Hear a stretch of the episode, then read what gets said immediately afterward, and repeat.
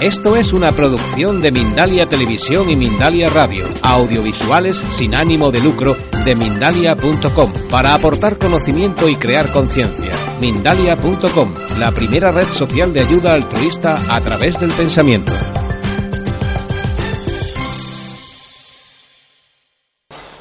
Bien, pues mi nombre es Joan Ortín, soy coach. Eh, una persona que desde que era jovencito le ha llamado la atención el mundo de, del más allá, de lo, de lo que está más lejos de lo que somos capaces de ver, y que a los 20 años dijo, se acabó, ya no me meto más en este mundo, porque parece que es de locos. Y me tiré 40, 20 años, en total 40, 20, 25 años me tiré fuera del mundo de lo que son pues el esoterismo y estas cosas, ¿no? Y volví, volví de otra forma, de una forma mucho más científica. Me interesaba igual, pero volví otra vez al mundo de, lo, de, la espiritualidad, dijéramos, de una forma pues mucho más eh, seria, o no sé cómo llamarlo, científica, ¿no? intentando buscar por qué es. Y esto, yo que era el típico chico jovencito que iba con el muy interesante, o con la, revista el, el, Science, el Cience, Cience, ¿no? iba con esta revista siempre leyéndola. Pasó un tiempo, yo me dediqué a ganar dinero, a vivir la vida, a crecer económicamente, etcétera, etcétera. Pero al cabo de un tiempo volvió la espiritualidad a mí. Y bueno, aquí estoy, volviendo a mis, a mis orígenes de alguna forma. ¿no? Entonces, fruto de esa investigación, vi que la física cuántica hacía explicaciones a esas cosas extrañas que pasan en el mundo de la espiritualidad. Todo esto es por decirlo de alguna forma, ¿eh? porque veréis que todo lo que explico no todo tiene sentido. Eh, ni siquiera entre los propios científicos, entre la propia comunidad, ni siquiera se ponen de acuerdo. Entonces yo solamente voy a intentar, de alguna forma, interpretar o llevármelo a mi terreno, que es el del crecimiento personal, o el del coaching, o el de la espiritualidad. Me lo llevo a ese, a ese terreno. Incluso a lo que es la generación de éxito, al vivir bien, al tener una realidad que nos llene, que nos guste. A ese campo me llevo esto de la física cuántica. Le puse este nombre así tan curioso como la conexión cuántica, eh, porque conexión, de alguna forma iremos, a hablar, iremos hablando de cómo conectar con esas líneas de vida, ahora os explicaré lo que es una línea de vida, que nos llevan a vivir una vida mejor. Y con esa idea vamos a empezar esta conferencia. Tira adelante. Gracias. Hablaremos de las múltiples realidades, hablaremos de los hilos ocultos que nos manejan, aquellas cosas que sin saber están ocurriendo más allá de nosotros mismos. Hablaremos de lo que es la onda benevolente, hablaremos de la homogeneidad que hay en el universo y hablaremos de los potenciales excesivos. Quizá ahora suena un poco así a chino, pero poco a poco vamos a introducir conceptos para ir hilvanando esta, esta historia, ¿no? Gracias. Bueno, ¿a alguien le suena esto? ¿Alguien se siente identificado? ¿O conocéis a alguien que se pueda sentir identificado? No, vosotros no, ¿eh? Otros. Que hay, resulta que hay gente que todo le va bien, no sabemos por qué, pero hay gente que todo le va bien y hay gente que han pisado un chicle, ¿no? Y no sabemos, no sabemos bien bien por qué, por qué pasan estas cosas, ¿no? Uno es el hijo del jefe y es rico, y otro pues todo lo que hace eh, sale desgraciado, ¿no? Y no sabemos bien bien qué está pasando. Hay gente que esto lo achaca pues al karma, ¿no? Es que tengo un karma, ¿qué tal? Algo hice en la otra vida. Hay gente que todo es verdad, ¿eh? Nada de lo que piensa la gente es erróneo, todo es correcto. Pero hay quien dice que bueno, pues yo pues voy a ser bueno y voy a ser happy flower y así la vida me dará cosas buenas, ¿sabes? Y, eh, la, gente no sabe que por muy vegetariano que seas, si un tigre viene se te come, ¿no? O sea, no, eh, las cosas ocurren independientemente de lo que uno piense, a uno le pase en la, en la mente, ¿no? Otras personas pues pensarán que en otra vida, en, en, el, eh, en el nirvana, pues ya vivirán mejor, ¿no? Y ninguna de estas personas pues está equivocado, todos tienen de alguna forma razón. Hay personas que creen que su destino es aceptar las cosas que les ocurren y ya está, ¿no? Yo lo acepto todo, todo me va bien y bueno, pues virgencita, virgencita, yo tiro por aquí y ya está, ¿no? Y hay personas que creen que para conquistar el éxito tienen que luchar y estar siempre peleando luchando con sus armas, ¿no?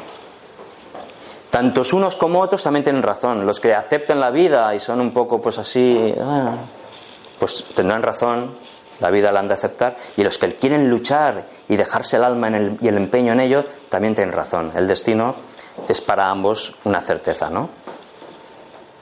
Por contra, también tenemos la creencia de que para ser mejor tenemos que trabajarnos. Yo estoy muy en contra de esta, de esta idea. Yo pienso que nosotros ya somos preciosos, sois preciosos, tal cual sois. No hay, es mi opinión. Habrán doctos eh, que digan que no, que hay que trabajarse. Yo opino humildemente que tal como somos, si, si, estamos a gusto con nosotros mismos ya está bien. Y en base a lo que somos podemos construir una versión mejor de nosotros mismos. Pero ya, ya somos, tal como somos, somos preciosos. Esa es mi opinión y lo iremos viendo a lo largo de esta conferencia. Bien, durante la noche de los tiempos de la humanidad se ha discutido a ver cómo era esto de la realidad filosofías, cosmovisiones, ideas que querían de alguna forma explicar qué es lo que ocurre en el día a día.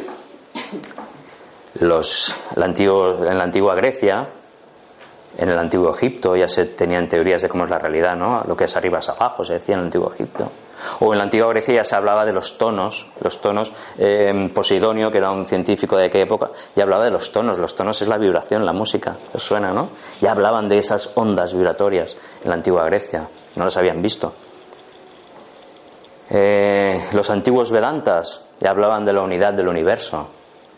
Advaita Vedanta, no sé si lo conocéis, filosofía a la cual me siento muy, muy unido, ¿no? Y bueno, parece ser, y digo parece ser entre comillas, que la física cuántica podría poner de acuerdo todas estas interpretaciones de la realidad. Y como ejemplo voy a poner un cuento eh, hindú que dicen que a cinco ciegos le dijeron que explicara cómo es un elefante. Y entonces un ciego tocó la trompa y dijo, esto es una boa, una serpiente. Ah, era ciego y era sabio. El otro tocó el, colmillo y dijo, esto es una lanza, porque pinchaba, esto es una lanza seguro, no, no. El otro tocó las patas y dijo, estos son columnas, que no lo veis, no, claro, eran ciegos, son columnas. El otro tocó la barriga y dijo, esto es una pared, está clarísimo. El otro tocó la cola y dijo, esto es un cepillo. ¿Sabéis que la cola de los elefantes hace así como pelusilla? Para ellos esa realidad era auténtica, pero ninguno de ellos había conseguido realmente explicar lo que es un elefante, ¿no? Y así ha sido hasta, y sigue siendo hoy en día, pero parece ser que la física cuántica podría aunar todos estos conocimientos, ¿vale? Gracias, dale, dale al tema. Bien, como ejemplo, podemos ver este cilindro que hay aquí, si lo miramos, si lo miramos desde esta perspectiva, veréis una esfera, y si lo miramos desde la perspectiva de Elena, veréis un cuadrado. ¿Y cuál es real y cuál es más verdadero? Podéis elegir. Y aquí viene un concepto que me encanta, que es el del libre albedrío. Podéis elegir si os gusta la esfera o os gusta el cuadrado. Bien. Os voy a mm, poner otro ejemplo con un vídeo. Em, aproximadamente el 50% de la realidad que vemos es inventada. Quiere decir que el 50% entra por nuestros sentidos, ojos, oídos, etcétera, tactos, sensaciones. El 50% entra por nuestros sentidos y el otro 50% se construye en base a imaginación, experiencias vividas, patrones, eh, eh, recuerdos, lo que nos han dicho. De ahí se construye el otro, el otro 50% de la realidad. Y para demostrarlo os voy a pedir que prestéis atención. Los que ya conocen este vídeo que os voy a presentar, no digáis nada para que no se rompa el encanto. Pero el resto tenéis que estar atento. Hay, un equipo de básquet de color blanco que se pasa la pelota con otro equipo de básquet. Tenéis que contar cuántas, tú ya lo conoces, te veo, ¿verdad? no digas nada. Tenéis que contar cuántas veces se pasa la pelota el equipo blanco, ¿vale? Dale otra vez ahí, clac. Dejamos que arranque. Presta atención. ¿Cuántas veces se pasa la pelota al equipo blanco? Empezar a contar cuando empiece. Venga. Ir contando a ver quién gana, a ver quién lo hace bien.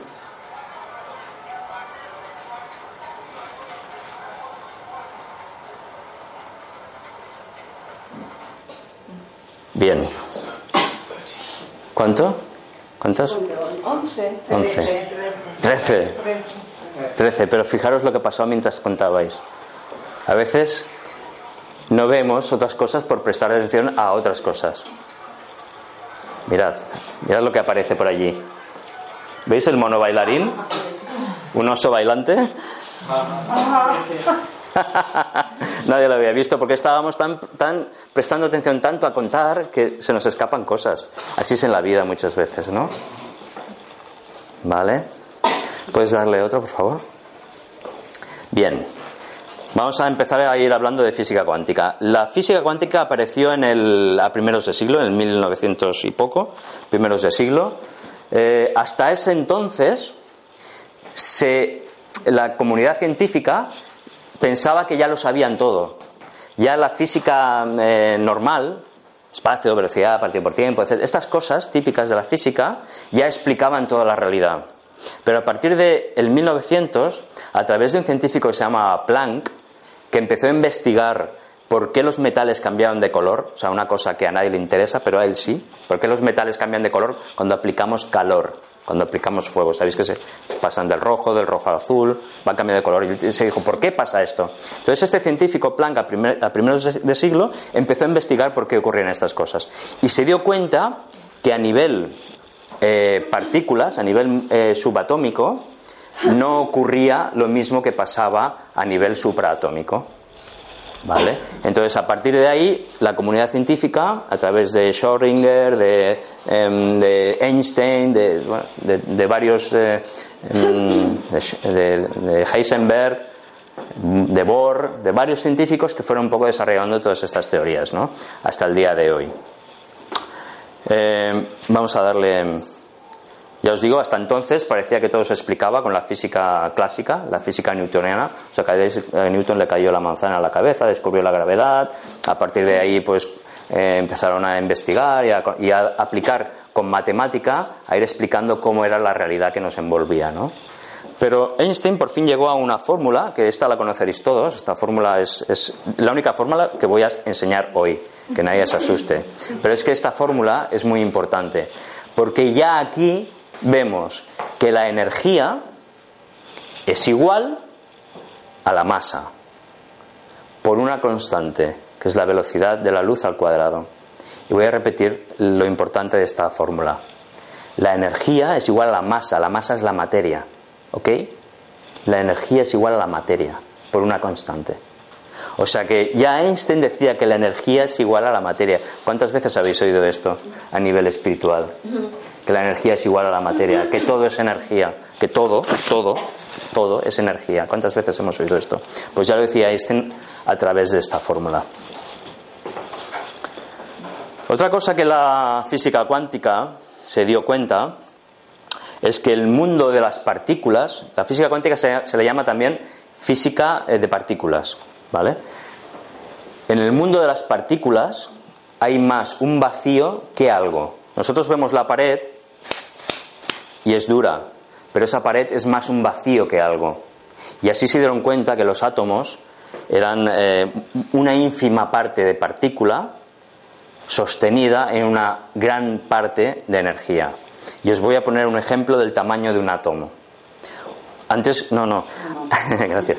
Un átomo, antes lo veíais en el colegio, algo así, ¿no os acordáis? Más o menos, eran como una bola con otras bolas que daban vueltas, ¿vale? Eso ya no es así. El átomo cuántico ya no es así. El átomo cuántico es un núcleo, sí, una probabilidad de, probabilidad de núcleo, pero también es una probabilidad de electrones, ¿vale? Y entonces, para que os hagáis una idea de cómo es un átomo, Imaginaos una pelotita de ping-pong, ¿la tenéis en la mente? La colocáis en el centro del no camp.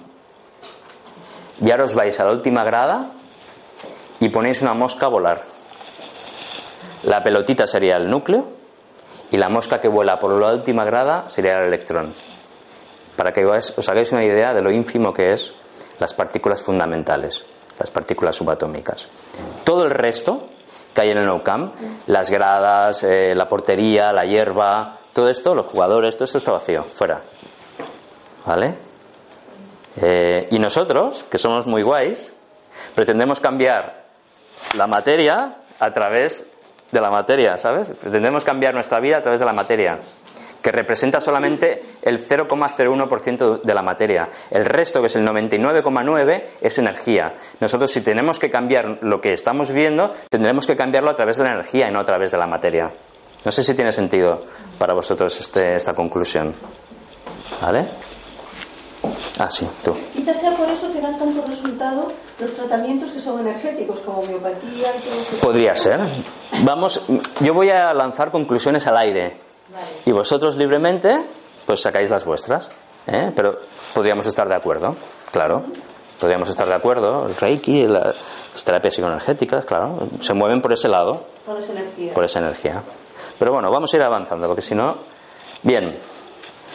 Mm, resulta que estas moléculas, perdón, estas partículas, estas eh, partículas fundamentales de las que estamos hechos todos, eh, hacen cosas muy raras. Estos electrones y estos protones y neutrones, bosones, eh, hay muchos tipos de partículas, neutrinos, que no son casi nada los neutrinos, hacen cosas muy raras. Por ejemplo, atraviesan paredes, son capaces de estar en dos lugares al mismo tiempo, son, capaces de ir y venir al mismo tiempo también, ¿vale? Y, están, y hacen cosas muy raras, ¿no? Entonces, eh, esto Einstein no lo aceptaba de ninguna de las formas. Para Einstein todo tenía que ser determinado.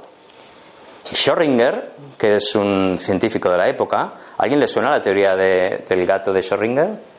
¿Te suena, no? Bueno, este hombre hizo un experimento que se llama mental. Un experimento mental, porque no se podía demostrar de otra forma, en el 1927 o 1924, por ahí, un poquito más tarde quizás. Hizo un experimento mental, metió a un gato en una caja y puso veneno mental, ¿eh? Yo sé que a ti te gustan mucho los animales. Esto es un experimento psicológico. Puso un, un gato en una caja y puso veneno con un tapón que podía abrirse o quedarse cerrado al 50% de probabilidades. Veréis que la física cuántica siempre habla mucho de probabilidades. No es determinista, ¿vale? Está indeterminada. Entonces, tú cerrabas la caja con el gato dentro y mientras no observaras lo que había, lo que le estaba pasando al gato, el gato estaba vivo y muerto a la vez. ¿Se entiende esta, esta conjetura? Esta... Pero como que, puso veneno, pero como un veneno. No me has escuchado. Venga. Puso veneno, puso un tapón, que podía quedarse cerrado o abierto. Había 50% de probabilidades. Pusieron el gato dentro y cerraron la caja. Mientras los científicos no miraban lo que le pasaba al gato, no podían saber si estaba vivo o muerto, ¿no? Con lo cual, el gato estaba vivo y muerto a la vez. Ah, ¿Vale? Aquí podemos empezar a interpretar que si los eh, universos paralelos, eh, porque claro, están ocurriendo varias cosas al mismo tiempo. Fijar, para la física tradicional, si cogemos un dado y lo tiramos y no levantamos el cubilete y luego lo levantamos y hay cinco, por ejemplo, ¿eh? me lo invento, o cuatro, es igual, sale un cuatro. Según la física tradicional, ya había un cuatro antes. Pero según la física cuántica, mientras tú tiras el cubilete del parchís, tiras el dado, mientras no levantas el cubilete, ahí hay seis probabilidades, hay seis mundos al mismo tiempo. Y para la física de partículas, para la física cuántica, siempre hay probabilidades. Nunca ocurre las cosas, eh, no se determinan. ¿Hasta qué? ¿Hasta qué momento que se determinan? Cuando hay un observador. Cuando hay un observador, la física cuántica se colapsa se colapsa, se dice la, colapsa. Adelante, adelante. Y así ya se colapsa la función de onda, que eso lo explicaré más tarde. y de alguna forma pues ya podemos ver lo que ha ocurrido. Pero mientras que no se levantaba el cubilete, para todos los físicos de partículas, los físicos cuánticos, había seis mundos paralelos ahí. ¿Se entiende un poco este concepto? Vamos a seguir. Bien, cuando dos mm, partículas fundamentales se superponen, de alguna forma ocurre lo que se llama entrelazamiento cuántico. Han conseguido entrelazar dos partículas. ¿Qué significa esto? Que existe una, una unión, como llamaba Einstein, entre las partículas fantasmal. Pero Einstein no creía esto. Y a partir de aquí vino la famosa frase de Einstein de Dios no juega a los dados. Porque él no, no podía imaginarse que las partículas subatómicas eh, no estuviesen haciendo algo concreto, como la física de hasta ese momento. ¿no? Entonces, este entrelazamiento cuántico, aquí interpretando, aquí ya no es física cuántica, aquí Joan Ortín interpreta y propone. ¿Vale? Eh, podría ser, podría dar explicación, por ejemplo, las sincronicidades que hay en nuestra vida. ¿no? Tú piensas algo y, y ocurre ese algo. De alguna forma estamos creando eso porque ya estaba de alguna forma entrelazado. También podría dar explicación a las almas gemelas, no sé quién lo decía antes por ahí.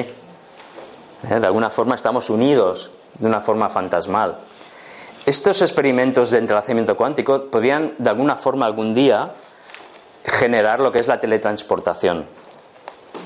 Porque si tú a una partícula, a un electrón, por ejemplo, lo entrelazas con otro, envías ese electrón a Marte, y tú podrías, la información mía, esto, estos son, uy, qué golpe le ha dado el micro. tú podrías de alguna forma enviar la información desde la Tierra y que apareciera en Marte, ¿no? Estos son suposiciones, no se ha realizado, como ya sabéis. Si se hubiese realizado, supongo que lo sabríamos. Pero bueno, es un poco para interpretar qué se puede hacer con este entrelazamiento cuántico. Más cosas raras que hacen las partículas. El principio de incertidumbre, por ejemplo. Ahora os explicaré qué es antes el huevo o la gallina, ¿no? Sí, es obvio. Bien. principio de incertidumbre eh, nos explica que no podemos saber en un momento dado cuál es la posición de una partícula, de un electrón, al mismo tiempo que la velocidad. O sabemos la velocidad o sabemos la posición. O sabemos dónde está, pero no sabemos dónde viene, porque la velocidad, al fin y al cabo, es una progresión lineal o angular. ¿Sabes? O sea, si el electrón va por aquí y lo vemos, sabemos que, está, que, ha hecho esta trayectoria y sabemos que en un momento dado por estar aquí. Pues resulta que cuando tú mides la posición del electrón, no sabes la velocidad que lleva, con lo cual no sabes el espacio que ha recorrido, no sabes la trayectoria que ha hecho. ¿Vale? Entonces, estas cosas raras ocurren en, en la... Y algún científico o algún metacientífico, yo no sé si deberíamos llamar a la física cuántica que yo estoy explicando, no sé si deberíamos llamarla metafísica cuántica. Porque claro, esto es una interpretación, ¿vale? De hechos que son ciertos. Todo esto que explico es así. Y hay quien explica que gracias al principio de incertidumbre se puede crear materia de la nada. Puesto que, como en un momento dado hay una partícula en un sitio y no hemos visto su trayectoria, quiere decir que aparece allí, de la nada, ¿no? Y hay quien empieza a enlazar esto con el Big Bang, etcétera, etcétera. ¿Os imagináis? ¿Tiene sentido más o menos lo que os voy explicando? Para seguir avanzando. O sea, por eso he puesto esta foto de que es antes el huevo la gallina, porque realmente a veces los científicos dicen, bueno, si no sé la trayectoria y no sé en qué momento está y aparece ahí, eh, bueno, pues aquí pasa algo, ¿no? Y podría darse esto, ¿no? Interpretaciones. Seguimos adelante, sí. ¿Alguien ha oído hablar de la, doble ranura? El experimento de la doble ranura. Vale, has visto el vídeo y te has informado. Bien, imaginaos que yo ahora cojo una ametralladora me pongo a liarme a pegar tiros aquí en estas dos ventanas. ¿Eh? No, te imaginas, ¿verdad? pues imaginaros que lo hago, ¿no? Que me lío a pegar tiros y tiro las balas a través de la ventana. ¿Qué pasa en la habitación del fondo? Lo normal es ver tiros de bala en la, en la habitación del, en la, en la pared del fondo con forma de ventana, ¿verdad?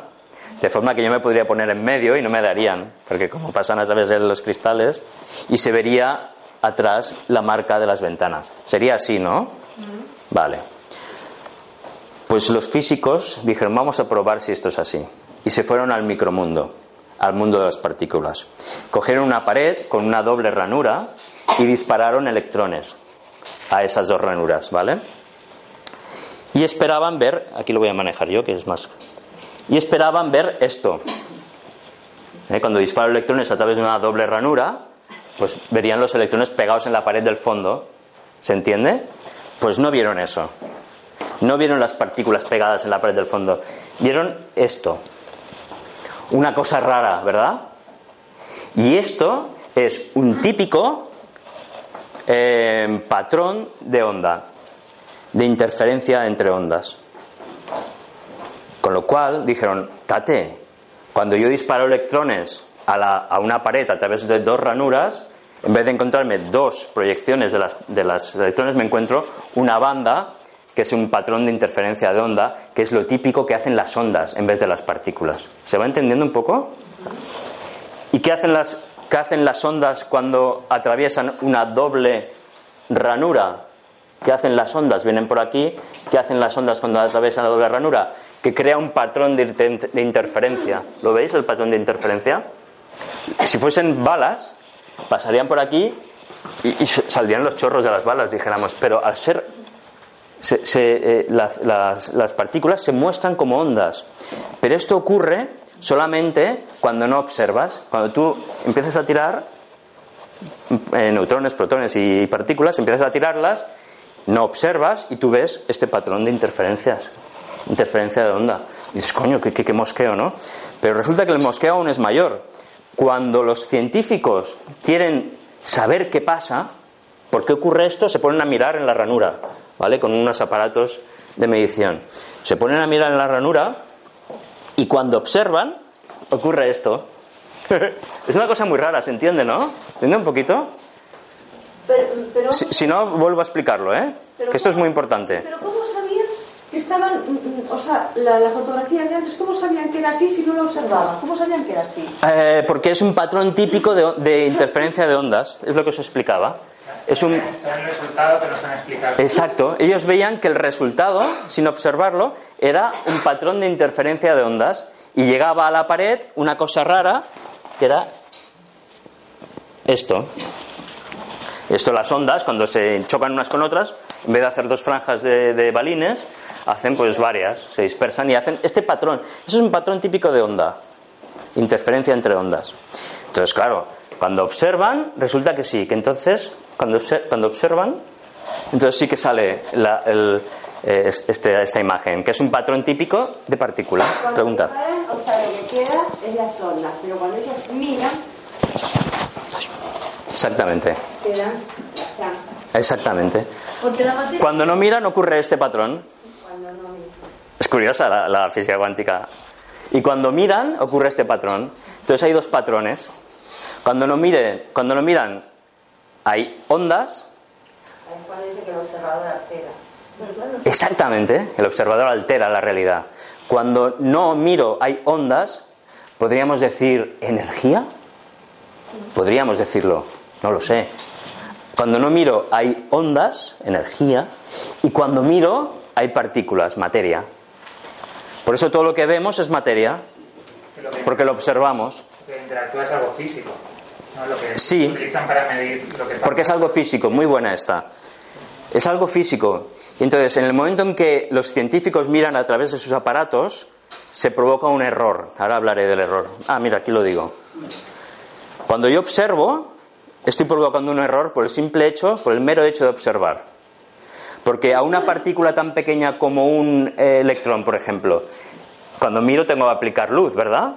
Cuando aplico luz, aplico un fotón. Cuando aplico un fotón, ese, ese fotón desvía un poquito eh, el, electrón, dijéramos. Entonces se, se, genera otra realidad. Esto te dice mucho de la sutileza de la espiritualidad, por decirlo de alguna forma, ¿no? Claro. Fijaros que ahí yo rozo un poco la física cuántica de verdad con interpretación y estoy de acuerdo contigo. Si interpreto, como soy libre de interpretar, ¿verdad? Pues lo interpreto así, estoy de acuerdo contigo. Puedo interpretar que esto es cuando no observo, cuando no miro, hay energía, en cuanto miro, la energía se colapsa en un patrón de partículas. ¿Sabéis? la energía se vuelve materia. Al observarla. Venga, sí, exactamente, exactamente. Entonces, aquí, ya lo decía Einstein y ya lo decían otros científicos, que, es, que la materia se desdobla en onda y en partícula. Y entonces yo empiezo a pensar y a, y a interpretar, ¿vale? Como soy libre y pienso, si hay onda y partícula, quizás si me voy al universo, las ondas sea la energía que sustenta a los astros, la partícula. ¿Podría ser? ¿Eh? Si hay onda y partícula, podría ser que los astros serían las partículas y lo que los sustenta, la ley de la gravedad, etcétera, etcétera, pues podría ser, o de la relatividad, podría ser esas ondas o esa energía, ¿no? Sí. Y si todavía interpreto un poco más, podría decir que en, el, en nosotros como individuo tenemos alma y mente. Hay más cuerpos, hay, hay cuerpo emocional, cuerpo físico, cuerpo tal, pero yo me voy a resumir a dos, porque me, me va bien para el invento este que estoy explicando. Alma y mente. Alma sería la parte mm, de partícula, la parte física, perdón, alma sería la parte de onda, la parte energética, y la mente sería la parte, dijéramos, eh, física. Porque la mente, al fin y al cabo, aunque no sea física, es producto de un cerebro, de una eh, interacción neuronal, etcétera, etcétera. ¿vale? Es un producto de la. Bien, esto no lo digo yo, esto no lo dice Juan Ortín. Esto, por ejemplo, hay un físico que se llama eh, Jean-Pierre Garnier Mallet, que quizá algunos lo conozcáis, es un físico francés que además da conferencias en Barcelona y habla de esto, del desdoblamiento del tiempo y del desdoblamiento del alma y la mente. Y él explica una técnica para unir eh, el alma y la mente. O sea que esto no lo digo yo, esto ya se ha demostrado por este físico, ¿no? Entonces aquí viene otro concepto. Es el concepto de observador o de conciencia. Podría ser uno o de otro, cada uno que lo coja como quiera. ¿Vale? Imaginaros un bosque oscuro. El bosque oscuro podría ser el campo de las infinitas posibilidades, ¿vale? Ese bosque oscuro, yo cojo un foco de luz, una linterna y alumbro. Y se materializa bosque, ¿verdad? Se convierte el bosque en algo. ¿Estamos de acuerdo? Lo que convierte ese bosque en algo, en materia, en algo que pueda ver, es la luz de la linterna, que podría ser una analogía a la conciencia, al observador. O sea, en el momento en que yo observo, aquello se convierte en algo. Cuando está todo oscuro en el bosque, yo enchufo la luz, se materializan las cosas. ¿Vale? Entonces podríamos decir que esta conciencia, aquí también es interpretación mía, hay muchas formas de ver alma, mente y conciencia, ¿vale? Yo la veo así. Yo veo que esto podría ser la mente, este conjunto de aquí podría ser la mente, este conjunto de aquí podría ser el alma, y la intersección entre, entre ambos podría ser el observador, la conciencia. Porque para yo ver la mente y el alma tengo que mirar hacia adentro. Y esa intersección, esa capacidad de ver, esa intersección entre ambos, podría ser la conciencia, el observador. Y si yo amplío mi conciencia, si soy más observador, si yo amplío mi conciencia, entraré más en los dos campos, en el campo de la mente y en el campo del alma. Y si yo algún día me ilumino, no sé si me dará tiempo, pero si algún día me ilumino, podría tener una intersección de observador que pudiese ver tanto la mente como, como el alma. ¿Vale? Eso, iluminados, pues hay unos cuantos, Buda, Jesús, todo esto. Yo no. Pero bueno, cuanto más eh, seamos capaces de ver entre alma y, y, mente, pues eh, mayor conciencia tendremos. Es una explicación que yo le doy a la conciencia. Bien, vamos a seguir avanzando. Vamos a hablar del campo de las infinitas posibilidades. El campo de las infinitas posibilidades es un campo potencial. ¿Qué quiere decir potencial? Es como el bosque oscuro, que aún no se ha realizado, que no ha ocurrido. ¿Vale? Es un campo de infinitas posibilidades o probabilidades, no sé cómo llamarlo. Antes hacía analogía quizás con el, con el, lo acásico, con el akasha. ¿Vale? Pero no sé si es así, pero podría algunos explicarlo así, ¿no? Y es un campo que no está materializado, que puede ocurrir o no puede ocurrir, ¿no? Y aquí, en este campo de las infinitas posibilidades, está de alguna forma grabado y marcado todo lo que ha ocurrido, todo lo que está ocurriendo y todo lo que ocurrirá. ¿Vale? En este campo. Vamos a seguir avanzando. Cuando digo que está todo marcado es todo. Nuestras acciones, nuestros pensamientos, nuestras intenciones, todo queda de alguna forma registrado en ese campo de las infinitas posibilidades. Y aunque no se realice, aunque yo un día vaya caminando y ponga gasolina en el coche, por ejemplo, y, un día me cague en el gasolinero, pongo un ejemplo, eh, no me voy a cagar en el gasolinero, pero se ha creado la potencialidad de que un día alguien se cague en el gasolinero. No sé si me explico. En cuanto yo creo esa posibilidad, esa posibilidad puede ocurrir. ¿Vale? Entonces ahora vamos a hablar de los, de los sectores, los sectores de realización. Cuanto más en ese campo cuántico de infinitas posibilidades, cuanto más separados estén los diferentes sectores, los sectores me refiero a lo realizado, cuanto más separados, más diferentes son. Aquí, por ejemplo, en este sector, habrá unos, escenarios y unos eh, decorados muy distintos, por ejemplo, aquí. Lo que está ocurriendo aquí será muy diferente a lo que está ocurriendo allá. Imaginaros, esto es una imaginación, porque no os lo puedo demostrar. ¿Vale? Entonces, eh, ¿qué es lo que hace que yo esté viviendo una realidad o que yo esté viviendo otra realidad? Vamos a seguir avanzando. Bien, es, esto ya lo sabéis, nuestro flujo de pensamiento, nuestra frecuencia de pensamiento. Mi pensamiento me va a llevar a un, a, a un sector de ese campo o a otro, a un sector más favorable o a un sector más desfavorable, dependiendo. ¿Vale? Entonces, eh, esto toma relevancia. Aquí nos vamos un poco alejando ya de lo que son los postulados eh, científicos de la física cuántica. Aquí ya empezamos en el área de interpretación. Ya aviso que esto ya no es bien bien física cuántica, pero bueno, mm, yo le encuentro eh, interpretación a la física cuántica. Esto un científico ya no podría avalarlo. Lo que he explicado hasta ahora, sí. ¿Vale?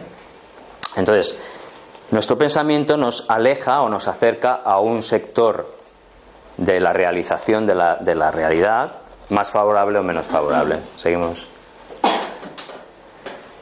Introduzco otro, otro concepto que ya conoceréis, eh, las líneas de vida.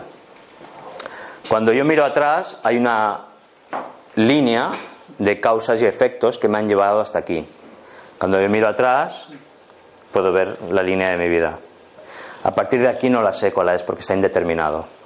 Lo que ocurre de aquí adelante se irá haciendo causa-efecto, se irá construyendo, ¿no? Iré, iré, yendo a un sector u otro de esa realidad. Pero cojamos el, concepto eh, línea de vida, ¿vale? Por ejemplo, aquí he puesto un escenario, de un sector de aquellos realizados que os enseñaba antes, un sector cualquiera, en el que veis que las líneas de vida de diferentes personas están mezcladas. Y algunos están viviendo realidades muy, muy alejadas unos de otros, aunque estén viviendo en el mismo escenario.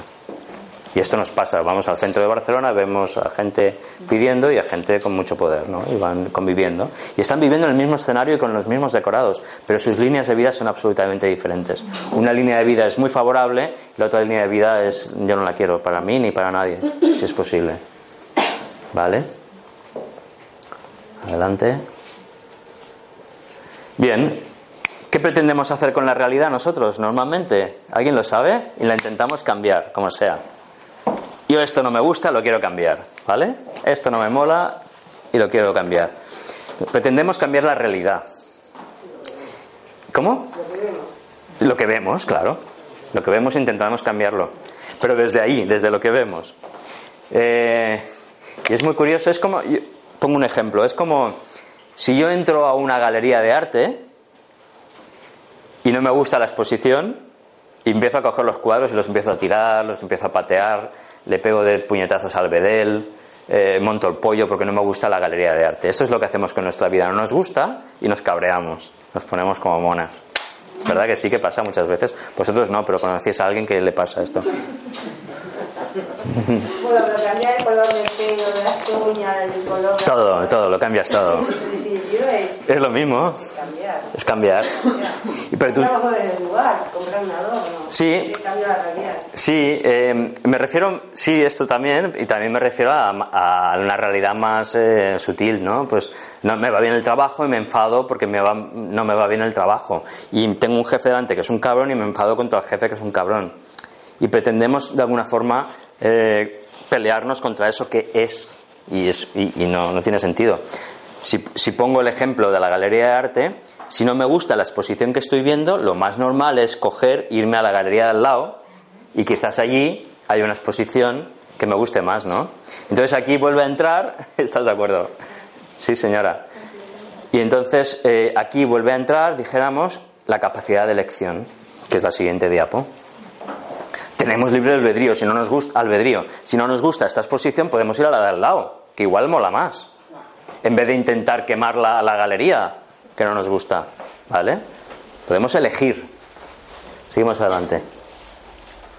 Yo lo hago, me miro en el espejo y luego me no. Claro, pues ele- es que puedes elegir o ver el Michelin o, o- o ver qué ojos más bonitos tengo. Es que claro, Puedes Es elegir. cuando no lo pienso y me veo, digo, cago en la madre. Pero A veces caemos. Es muy normal. Estamos diseñados para ver lo, lo malo, lo fatídico. Que nadie se asuste si aquí es pesimista. tal. Es lo más normal. Estamos diseñados desde nuestros ancestros a ver lo malo, a ver los peligros para sobrevivir. El ser humano, desde los antiguos eh, tiempos, no podía observar la belleza de una flor que se encontraba al lado del camino, porque si observaba la, la flor, igual venía una serpiente por detrás y, y le mordía. Entonces tenía que ir, o sea, ni la miraba, solo miramos los peligros, lo que no nos gusta. Por, por, por- En, en la imagen anterior, Sí. el espejo, Sí, podría interpretarse también que la señora real, bueno, la primera, sí, la, la más mayor. de alguna manera, es que su interior lo tiene tan refinado, Sí, yo también tengo esta... esta... civilizado, que ya se ¿Qué? ve así. Ella se ve así, con una belleza Mm, que físicamente no es real. una belleza interior. que su interior la hace, Ajá. la interpreta y esto es una fortuna que ha logrado esta señora. Si es que A mí me sugiere lo mismo esta imagen, por eso la, la puse. Sin embargo, la otra, que también era un espejo, ya no sugiere lo mismo. Este es un señor a disgusto consigo mismo, obviamente. Además la señora lo mira como diciendo, nen, ¿de qué vas? no es lo mismo. ¿Vale? Bien, vamos a ir añadiendo otro concepto, ¿vale? Los campos electromagnéticos. El, la- el electromagnetismo es otro campo de la física. La, física se, se divide en cuatro campos. En el campo de la física clásica de toda la vida, la newtoniana, por decirlo de alguna forma, la física de partículas o física cuántica, el electromagnetismo y la física nuclear débil y fuerte. ¿vale? Estaría en- en estas, cuatro, en estas cuatro partes. Vamos a hablar un poco del electromagnetismo. ¿Os acordáis un experimento que hacíamos en EGB que se cogía un imán con limaduras de hierro y formaba esta forma? Y si no, pues ya lo habréis visto, si no lo hacíais, pues lo habréis visto. Se formaban las limaduras, formaban esta forma cuando te pones un imán, porque hay dos polos, eh, positivo y negativo, ¿vale? Hay dos polaridades, no me importa si es positivo o negativo, si es bueno o si es malo, o sea, hay dos polaridades, ¿vale? Y las limaduras se convierten en esto. Seguimos. a- Introduzco el, el concepto toroide. Yo creo que algunos de vosotros ya sabréis lo que es un toroide, pero un toroide es, digamos, esta forma que cogen las las, eh, las, eh, los flujos magnéticos y eléctricos, cogen esta forma. ¿Os suena? ¿Os- os- son to- un toroide es como, eh, como un donut grande, ¿vale? Y, y el universo está formado así. Está formado así, o sea que esto tampoco lo digo yo, esto es electromagnetismo. Entonces, vamos a coger un toroide. Esto es una foto un poco no muy apañada de un toroide, ¿vale? Imaginaros que esto cae así, ¿vale? Dos flujos eh, evolutivos, por decirlo de alguna forma. Un flujo evolutivo es nace desde la fuente, surge, conquista el espacio, se distancia de la fuente, lleva la luz más allá en el universo, ¿vale? Lleva la luz, sigue unido con la fuente, pero llega a un punto que llega tan lejos, tan lejos, tan lejos de la fuente, que la única forma que tiene esta partícula o, este flujo energético de unirse a la fuente, la única forma que tiene de seguir evolucionando y unirse a, a su esencia es robando, captando, cogiendo, acumulando. ¿Se entienden los dos flujos? Esto tiene un poquito ya de espiritualidad. Hay un eje más positivo, que es expansivo, de ayuda a los demás, de generación de riqueza común, distributivo, y hay otro flujo, que, pero es que no hay más remedio, o sea, estás, estás tan lejos de la fuente que la única forma de seguir evolucionando es cogiendo, cogiendo, cogiendo lo que hay suelto por ahí, cogiendo, cogiendo, cogiendo, cogiendo. Y eso encontraréis que hay sistemas que dan y otros sistemas que cogen. Y si lo lleváis a personas, hay personas que dan y hay personas que cogen, ¿vale? Y no es más bueno el que da y más malo el que coge, sino que son dos partes del universo. O sea, se expresan, cada uno se expresa como puede para progresar. O sea, si, un día el, el jefe, ay pobre jefe, el de al lado os roba, pues eh, es lo que hay. O sea, es su función, robar. No entremos en la discusión e intentar cambiar esa realidad, porque es, un- es algo que, desde mi punto de vista, ¿eh? es mi punto de vista, aquí puede haber controversia, pero yo os propongo eso. Entonces, eh, ¿vosotros os enfadaríais con un león porque un día pasando por al lado de la jaula se os come una pierna? Si es su función comer piernas, ¿cómo os vais a enfadar con el león? ¿Me explico? Hasta ahí llega. Entonces, vamos a seguir avanzando. Como decía, hay un flujo expansivo de crecimiento, de luz, de amor, de distribuir, y otro flujo de. Y además le pongo imagen, sí, de chupar, de este, de este giro así que se ve, ¿no? Y entonces eh, os pongo la imagen de un agujero negro, porque esto existe en el universo. ¿Vale? Y ahora os voy a hablar de esta parte más fea. Nos estamos ya yendo de la física cuántica, lo sé. Pero viene. ¿Vale? Viene a cuento y os va. Esto es una de las partes que os va, os va a interesar más, creo, de la ponencia de hoy. Y son lo que son los vórtices. Los vórtices son estructuras psicoenergéticas. Son, eh, yo me los imagino como, ¿sabéis lo que es un vórtice? Es el, el- aguadero de la, de la pica, el, como un torbellino, eso es un vórtice, ¿no? Yo me lo imagino como si hubiese un lodo en el suelo y cuando pongo el pie aquí, el vórtice me atrapa, ¿no? De alguna forma. Entonces, antes os he dicho que esto, que en el campo de las infinitas posibilidades permanecía todo, las actitudes, los hábitos, las formas de pensar, los pensamientos.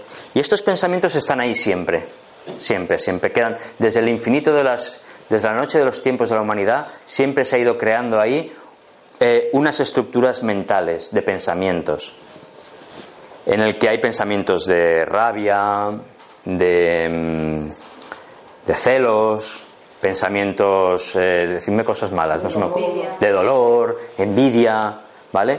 Eso, eso los griegos le llamaban egregores, de la palabra mente colectiva, egregor. Yo les llamo vórtices porque me suena más artístico. Eh, sí. Bien, pues esos vórtices o esos egregor, que también les podríamos llamar así, de alguna forma permanecen desde la infinidad de los tiempos ahí. ¿Y qué pasa? Que muchas veces nos quedamos enganchados a ellos. A nivel mental estoy hablando, a esos flujos. No sé si visteis una película que mm, venían del espacio a, a- raptarnos y no sé qué, los malos del espacio venían y sabían que había vida, que había vida en el planeta Tierra porque habían captado la imagen de Hitler eh, por la radio. ¿Os suena esta película? Sí. A mí eh, me viene esa imagen, ¿no? Que en el éter, por ahí, en el, universo, quedan los pensamientos de alguna forma y nosotros nos enganchamos a ellos. Si en el mundo no fuésemos capaces de pensar en la guerra, si nadie de nosotros, de nosotros pudiésemos pensar en guerra, no habría guerras. Pero mientras seamos capaces de pensar en guerra, en luchas, habrán luchas y guerras.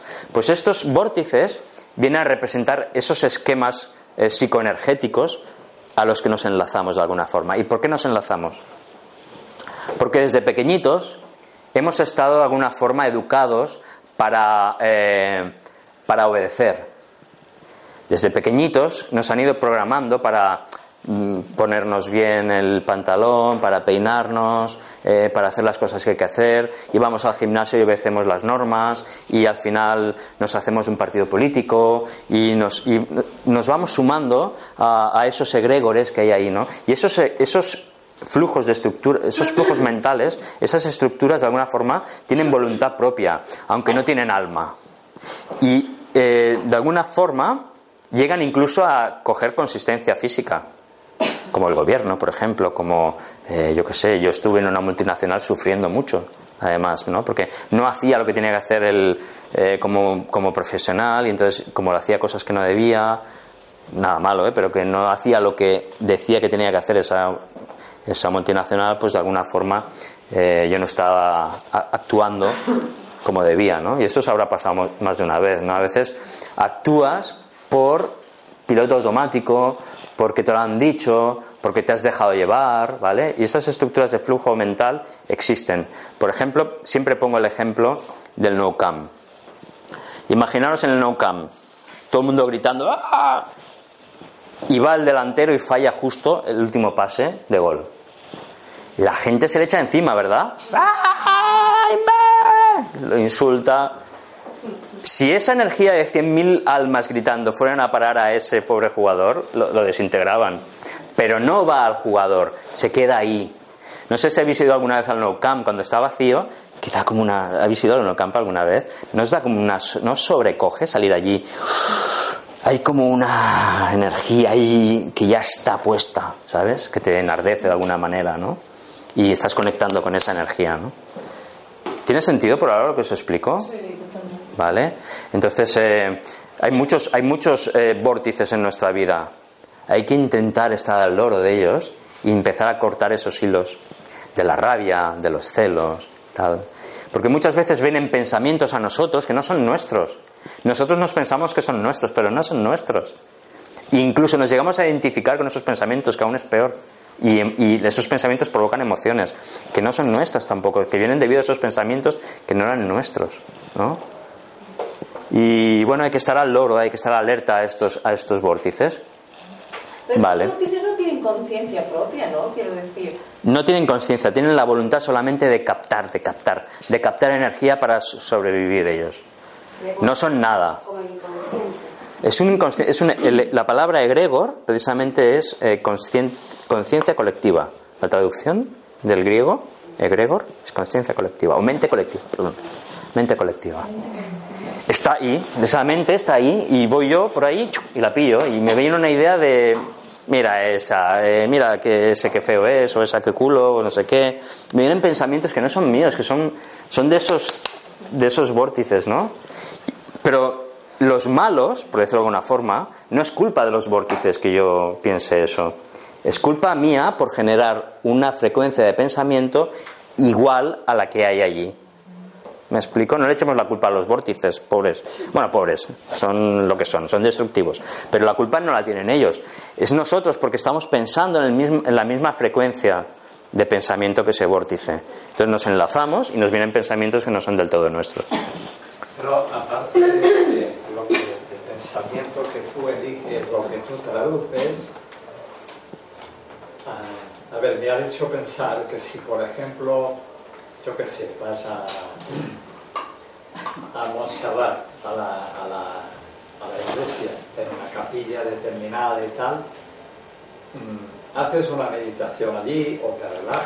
Eso no es un vórtice destructivo, claro. Ahí se genera una conciencia una, algo positivo, algo, una buena vibra. Sí, una buena vibra. Quiere decir que aparte de tu, de tu receptor, es que existe algo. Claro. ¿Eh? Pero ahora estamos hablando de las malas vibras.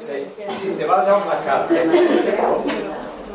ah, pues, ah, o según qué, local.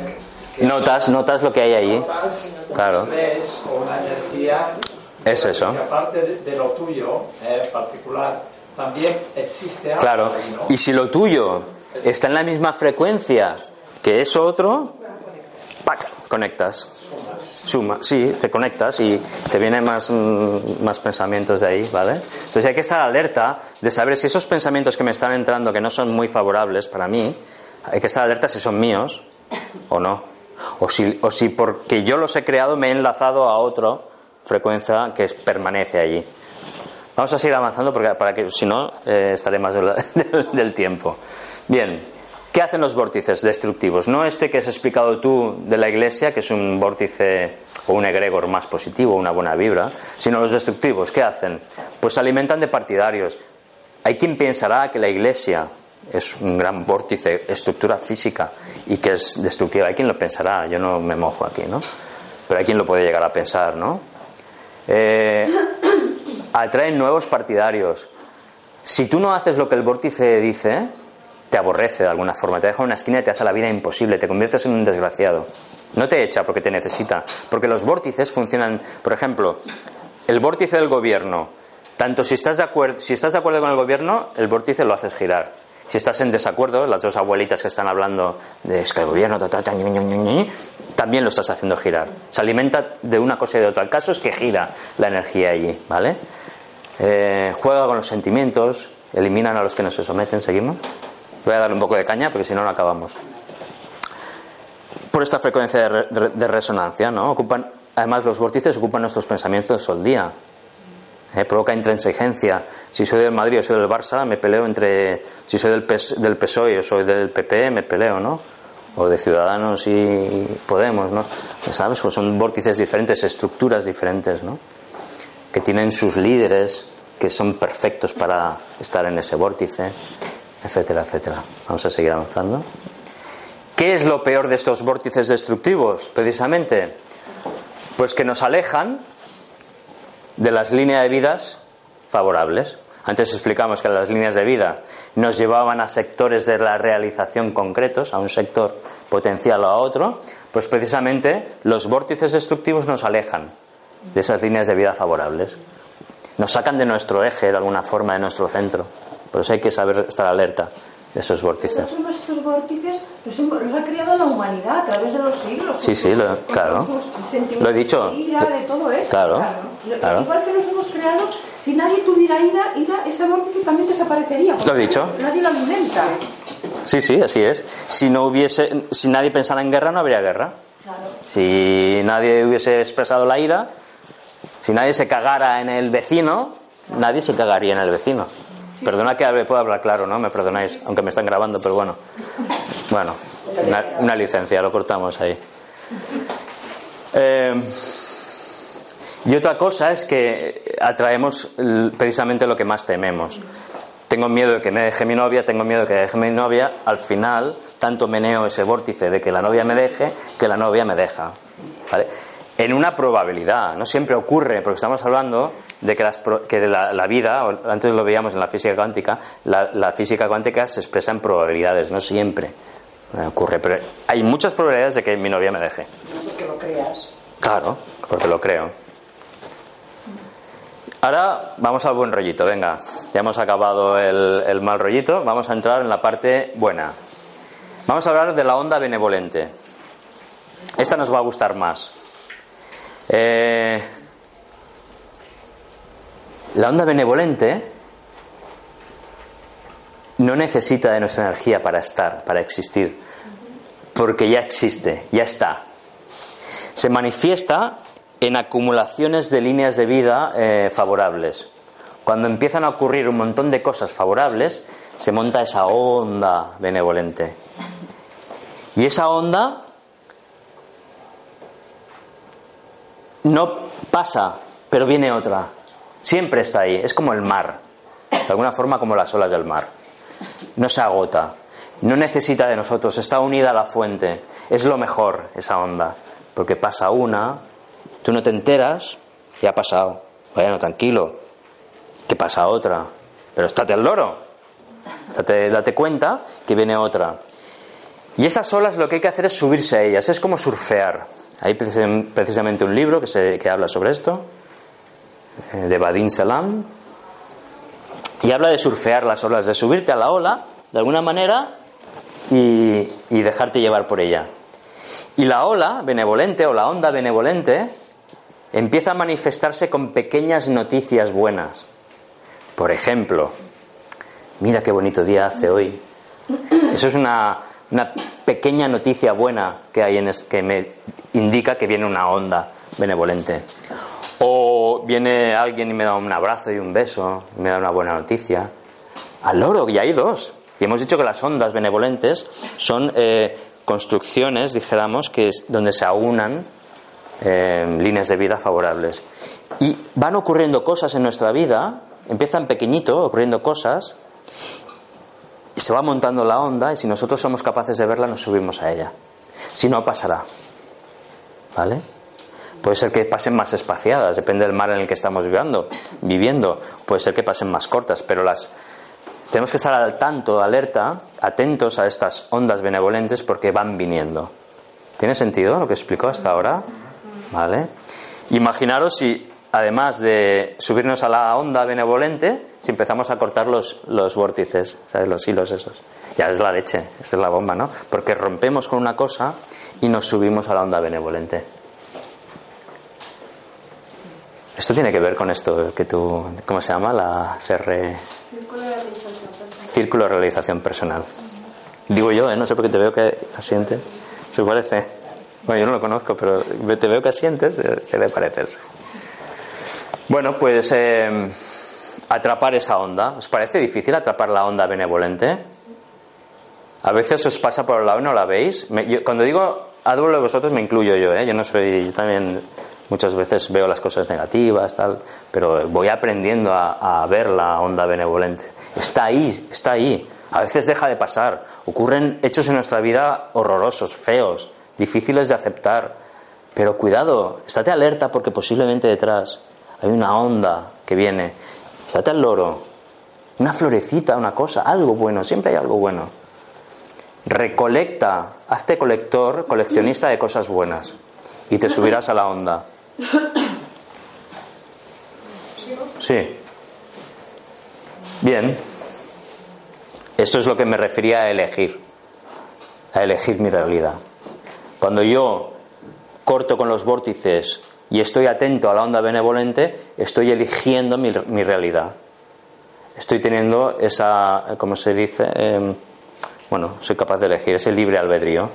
En vez de elegir la galería de arte que no me mola, elijo la, la que sí que me gusta. ¿Y cómo la elijo? Pues estando alerta de esas cosas buenas que están pasando. ¿Vale? Los pensamientos son. Aquí pongo esta imagen porque quiero representar que los pensamientos son como un boomerang, como un eco. Tú los lanzas, los pensamientos, y te vuelven. Si lanzas basura, bueno, a veces la palabra, si lanzas basura, ¿qué te vuelve? Basura. basura al cuadrado. Eso. si lanzas eh, porquería, te vuelve porquería. Si lanzas amor, te vuelve amor. ¿Vale? Si lanzas belleza, te vuelve belleza. Entonces, cuidar mucho los pensamientos porque los pensamientos son un boomerang. ¿Ya seguimos? Bien, ya vamos acabando. Os voy a hablar de la ley de la armonía. En el universo todo es eh, homogéneo. Hay una serie de mecanismos homeostásicos. Eh, como en el cuerpo, yo cuando me corto se provoca una cicatriz, para no desangrarme se genera una cicatriz y así pues no me desangro. O en el cuerpo cuando yo tengo frío, tirito, tic, tic, tic, y, y cojo calor.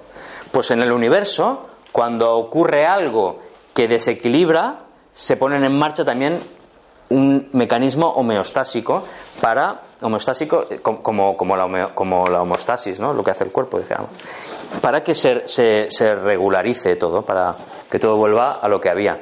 Porque una de las manías que tiene el universo es eh, de que todo esté eh, sin alterar, ¿no? Por ejemplo, otro efecto homeostásico es cuando hay la presión está alta y la presión está baja, para equilibrar las dos presiones se generan vientos y equilibra las dos presiones atmosféricas, dijéramos. ¿no? Siempre en el universo siempre hay efectos o sistemas eh, autoequilibrantes de alguna forma. Seguimos avanzando. Esto que voy a explicar eh, es- también es importante de esta charla de hoy, creo. En estas dinámicas equilibrantes que hay en el universo, reaccionan cuando hay un exceso de potencial. Y os voy a poner un ejemplo de lo que es un exceso de potencial.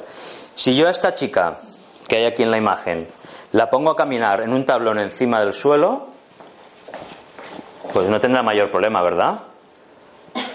Sin embargo, si el mismo tablón en la misma chica la subo a 800 metros de altura, se ha creado un exceso de potencial. ¿Me es- eh, ¿Se ve? ¿Me explico? Cada vez que hay un exceso de potencial, las fuerzas equiponderantes se ponen en marcha automáticamente para normalizar y equilibrar eso. ¿Qué es en nuestro día a día un exceso de potencial? Pues la idealización hacia las personas, por ejemplo, es un exceso de potencial. Es un exceso de potencial eh, cuando montas un proyecto y no te sale y quieres que eso sea lo único que te salga y pones ahí tu atención solamente, le das tanta importancia a eso que se genera un exceso de potencial. O cuando te crees mejor que los demás. ¿Eh? Dale a la siguiente, dale a la siguiente. Esta es la. ¿eh? El rayetó. ¿eh? Cuando te crees que estás por encima de los demás, que eres muy guay, estás generando un exceso de potencial. Esto antes no pasaba nada, pero hoy en día en la Tierra, no sé qué está pasando, está cambiando la, energía o no sé lo que pasa, que estas cosas empiezan a pasar factura. Los que se creen que son más importantes que otros, también la vida se encarga de decirle no, de afeitarle. ¿Vale? Eh, quiero también introducir el concepto de sentido de autoimportancia. Sentido de autoimportancia lo utilizaremos porque los vórtices precisamente se enganchan a nuestra parte más egoica, a nuestro sentido de autoimportancia. ¿vale?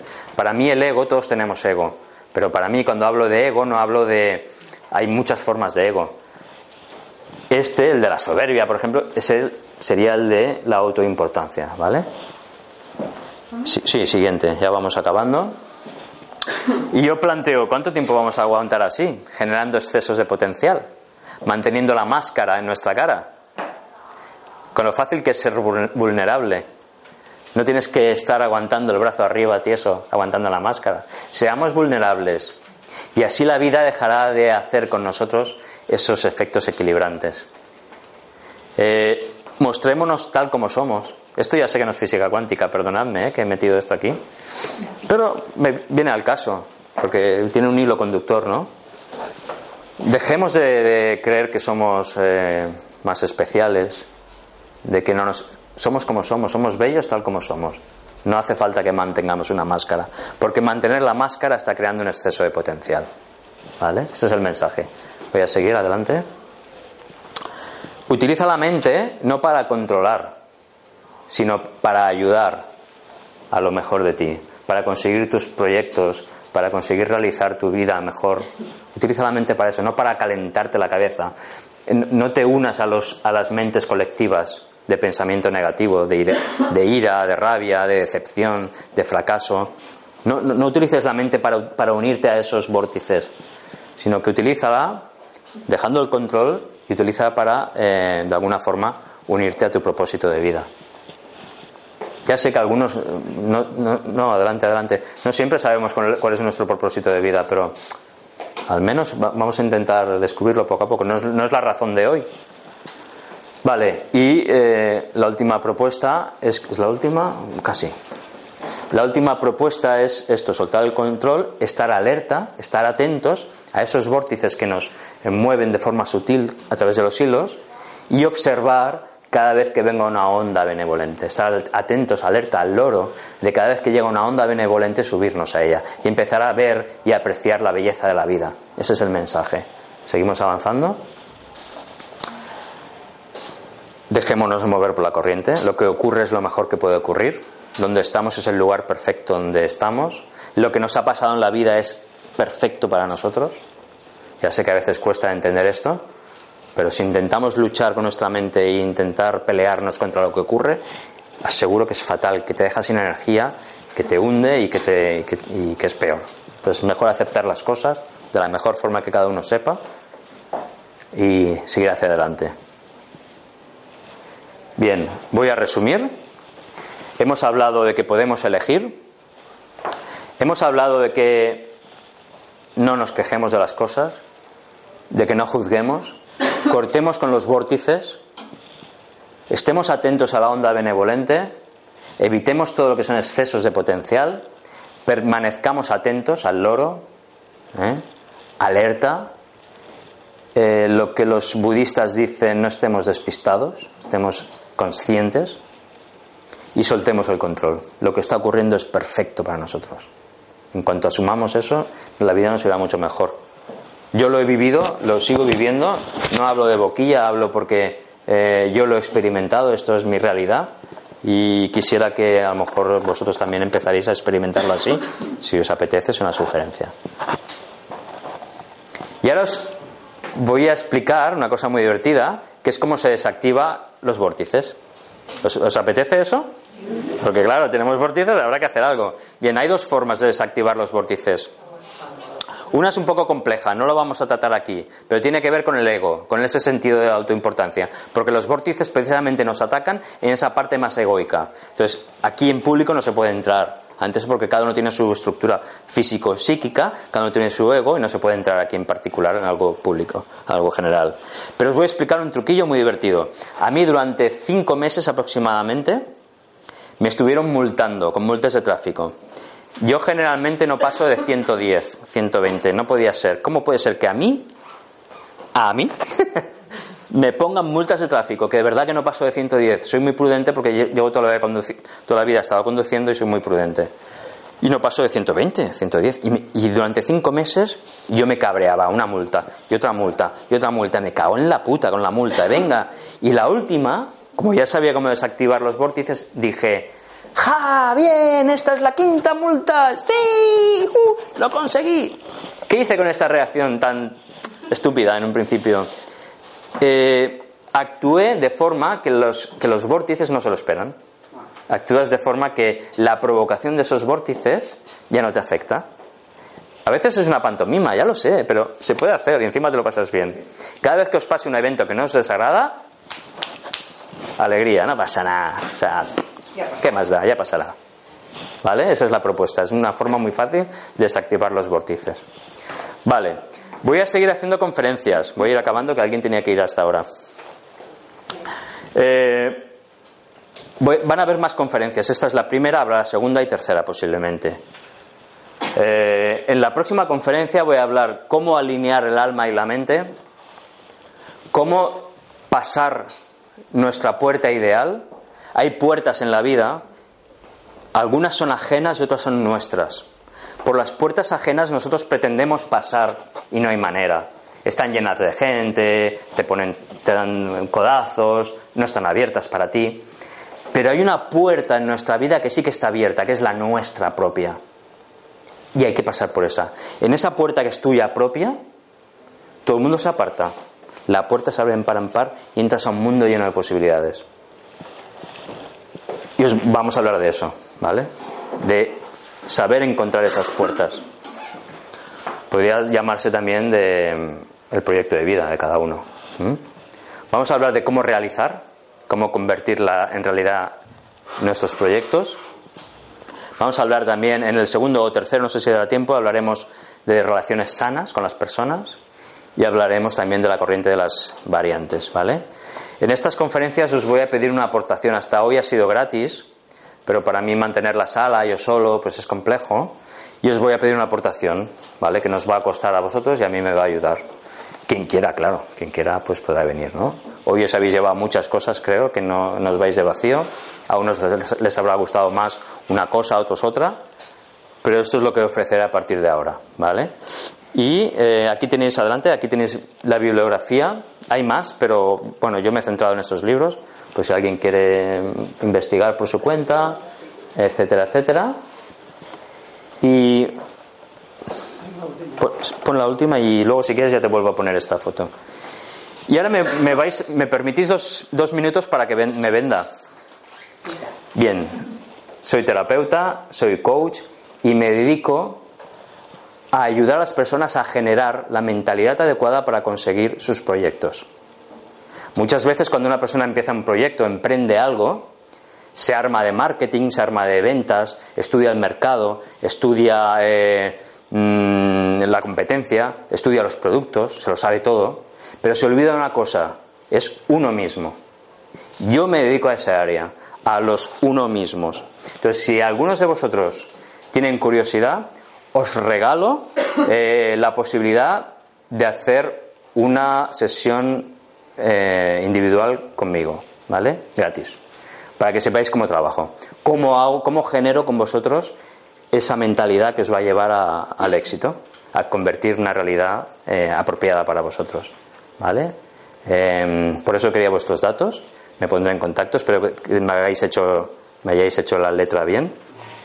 Si no, me llamáis vosotros, tenéis mi tarjeta, me llamáis, pedís, si os apetece, pues pedís eh, la sesión conmigo y yo estaré encantado, vamos, porque es mi pasión, mi vocación, es mi puerta y estoy para vosotros. Y ya está. Se ha acabado. Gracias.